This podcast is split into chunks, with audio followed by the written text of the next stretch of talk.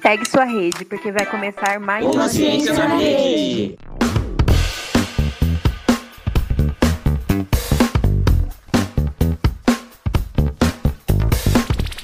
Oi, pessoal. Aqui quem fala é a Maria. Eu sou graduanda do segundo ano de Ciências Sociais na Unesp de Marília.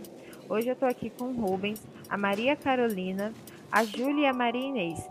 Hoje, olhando por trás das câmeras, vamos conversar um pouquinho sobre a experiência de realizar o podcast e o que isso trouxe para a vida de quem faz o podcast acontecer. Vamos começar então conversando com a professora Maria Inês. Professora, quais foram as contribuições do podcast para você enquanto docente? Oi, gente, tudo bom? Tudo bom, Maria? Eu sou Maria Inês, eu sou professora da Unimar, né, na área de comunicação, justamente em áudio e audiovisual, e sou doutoranda em ciências sociais aí na Unesp, né, e também faço parte do grupo do LIEG, que é, né, que é o Laboratório Interdisciplinar de Estudos de Gênero, e do PET, né, que é um projeto de análise de imagem. O que eu acho, assim, que foi bem importante para os alunos, né, foi trabalhar a oralidade né, que vocês são de uma geração que não estão muito acostumados, assim, a, a, ouvir rádio, por exemplo, né, então vocês estão mais ligados no audiovisual, e com os podcasts, vocês começam a trabalhar mais, assim, a percepção uh, de como falar, de como redigir para alguém ler, né, essa parte mais técnica, assim, de um podcast, mas eu acho que o mais importante é que vocês acabaram achando uma alternativa, né, às mídias mais tradicionais, as mídias mídias hegemônicas, assim como a televisão, por exemplo, né, a televisão comercial, Globo, etc., né, uh, a perceber esse potencial que o podcast tem, como é, ele é uma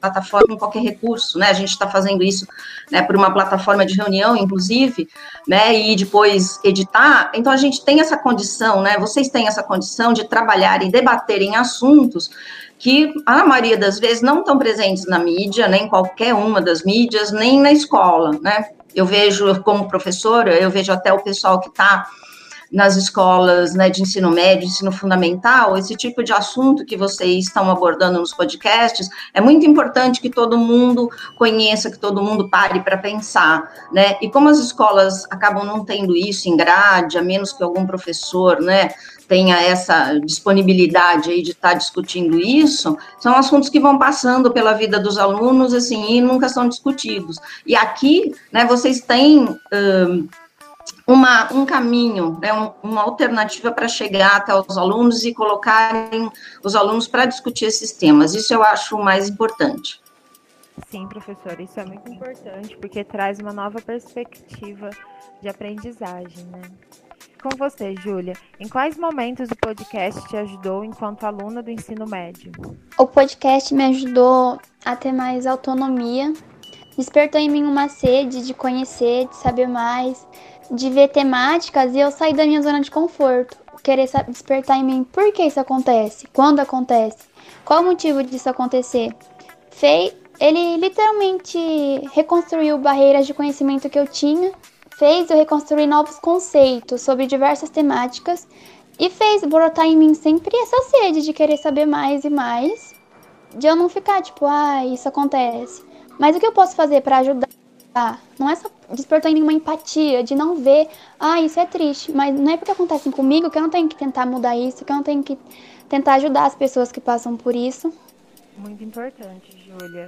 É, principalmente né, para quem está no ensino médio, vai sair do ensino médio, é, abrir os horizontes, pensar o conhecimento de várias formas, instigar o pensamento crítico. Acho que isso tudo faz parte do podcast e agrega muito, né? Agora, Maria, você enquanto aluna que está na reta final da graduação, o que, que o podcast ele agregou na sua formação? Oi, gente, eu sou Maria Carolina, eu tô no terceiro ano da graduação em Ciências Sociais na Unesp de Marília.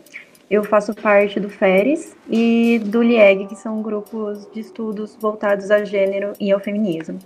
E, bom, nesses três anos de graduação, eu aprendi várias coisas, não só sobre a faculdade de ciências sociais em si, mas sobre as faculdades de ciências humanas no geral. E um dos aspectos que mais me tocou assim foi como é, são cursos majoritariamente solitários. Geralmente é só você e um livro. E, claro, pensando fora do contexto de sala de aula, que é o que a gente está vivendo agora. No entanto, no desenvolvimento do podcast, é, eu senti que eu fui meio que tirada dessa bolha solitária de aprendizado e fui apresentada coisas que não estão é, diretamente ligadas ao meu curso, mas que são muito divertidas.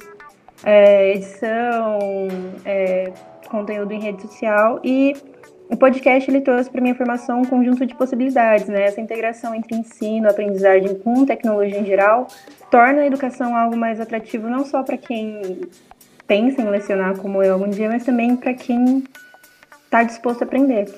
Nossa, é muito legal a gente ver que é, o podcast ele consegue agregar é, conhecimento, informação, educação para as pessoas em várias etapas, né? Mesmo quem está no ensino médio, quem está na graduação, quem está entrando, quem está no meio, quem está saindo, né? Para os professores também. E você, Rubens? Hum? Você que acabou de ingressar no universo acadêmico, como que o podcast está te auxiliando? Oi, gente, eu sou o Rubens. E como a Maria disse, eu estou no primeiro ano de Ciências Sociais na Unesp de Marília Sou bolsista no PIBID e faço parte do grupo de estudo FERES, sobre feminismos e resistência. Eu entrei no podcast a convite da professora Maria Valéria, inclusive deixo aqui meu agradecimento à Val por confiar em mim e por me dar essa incrível oportunidade de estar aqui hoje.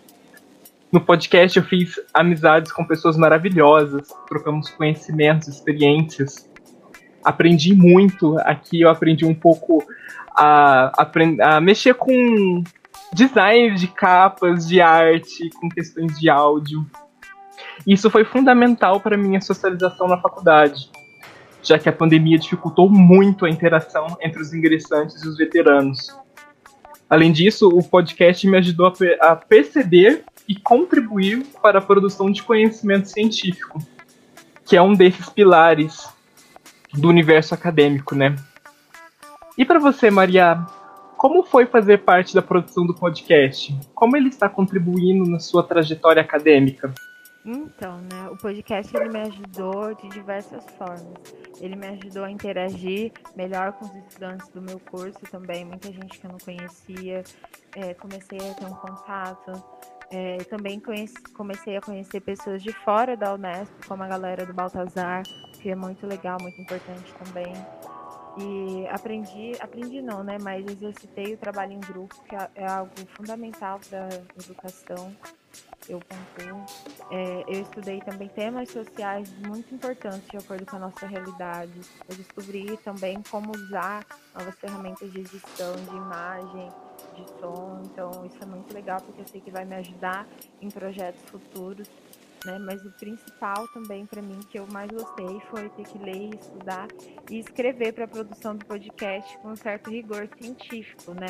Que a gente está passando um podcast é, científico, a gente está estudando, né? Tem um embasamento, tem referências.